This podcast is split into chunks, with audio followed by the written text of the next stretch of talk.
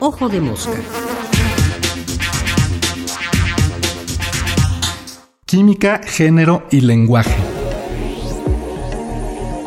A finales del siglo XIX, cuando los químicos comenzaban a descifrar la estructura molecular de las sustancias orgánicas, descubrieron que algunos ácidos grasos, si poseían un enlace doble entre dos de los átomos de carbono que forman su cadena principal, se presentaban en dos variedades.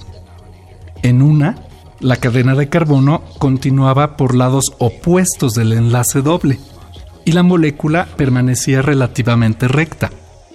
En la otra, las cadenas de carbono se hallaban del mismo lado del enlace doble y esto torcía la molécula.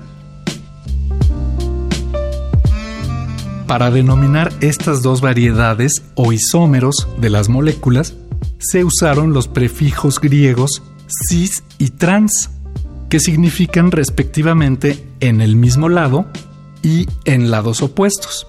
Así, hoy hablamos de ácidos grasos cis y trans, y sabemos que el consumo de estos últimos es poco saludable, pero las palabras y los conceptos que denotan suelen brincar de un área de la actividad humana a otra cuando se desarrolló la genética y la tecnología para transferir genes, fue posible crear organismos que tuvieran genes provenientes de otra especie.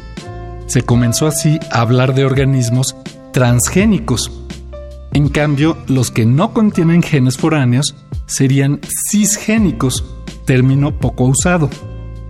Ojo, no hay que confundir los ácidos grasos trans con los que provienen de organismos transgénicos, como a veces ocurre en las noticias.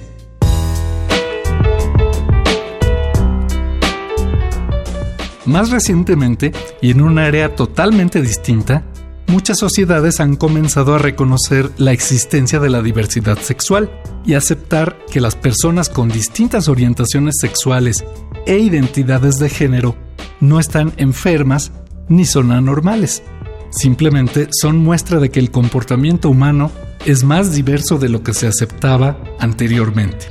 Así, para describir a las personas que tienen una identidad de género distinta a su sexo biológico, varones que se identifican como mujeres o mujeres que se reconocen como varones, se usaron los mismos sufijos y se comenzó a hablar de personas transgénero.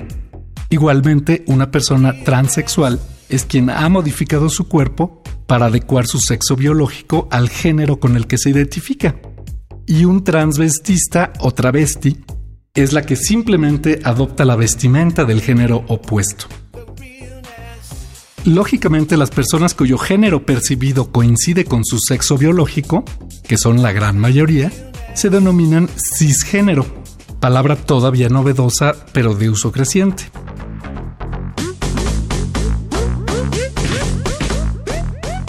Es interesante ver cómo los mismos prefijos pueden saltar del griego antiguo a la química, de ahí a la genética y finalmente al campo del respeto a los derechos humanos, comenzando por el de la identidad de las personas con sexualidad diversa.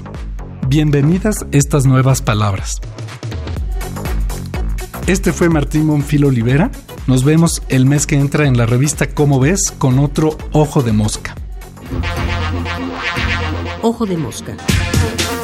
Una producción de la Dirección General de Divulgación de la Ciencia.